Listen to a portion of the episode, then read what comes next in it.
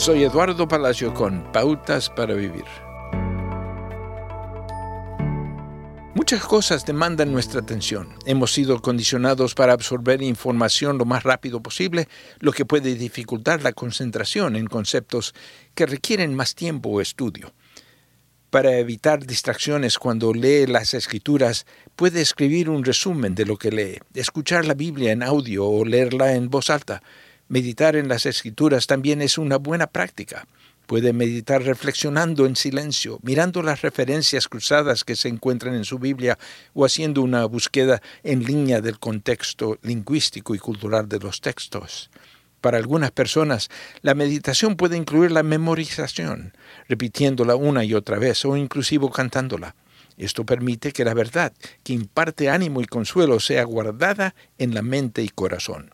Dedique al estudio de las escrituras una cantidad adecuada de tiempo. La meditación es como saborear una comida en lugar de tragarla sin masticarla. Puede poner atención plena en la meditación de las escrituras al posicionar su conciencia al presente y dar la bienvenida a Dios en sus pensamientos. No se desanime si su mente se desvía, eso es natural. En su lugar, redirigir nuevamente sus pensamientos al presente y de regreso a las escrituras.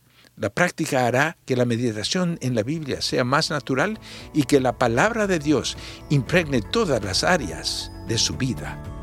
Acaba de escuchar a Eduardo Palacio con Pautas para Vivir, un ministerio de Guidelines International. Permita que esta estación de radio sepa cómo el programa le ha ayudado.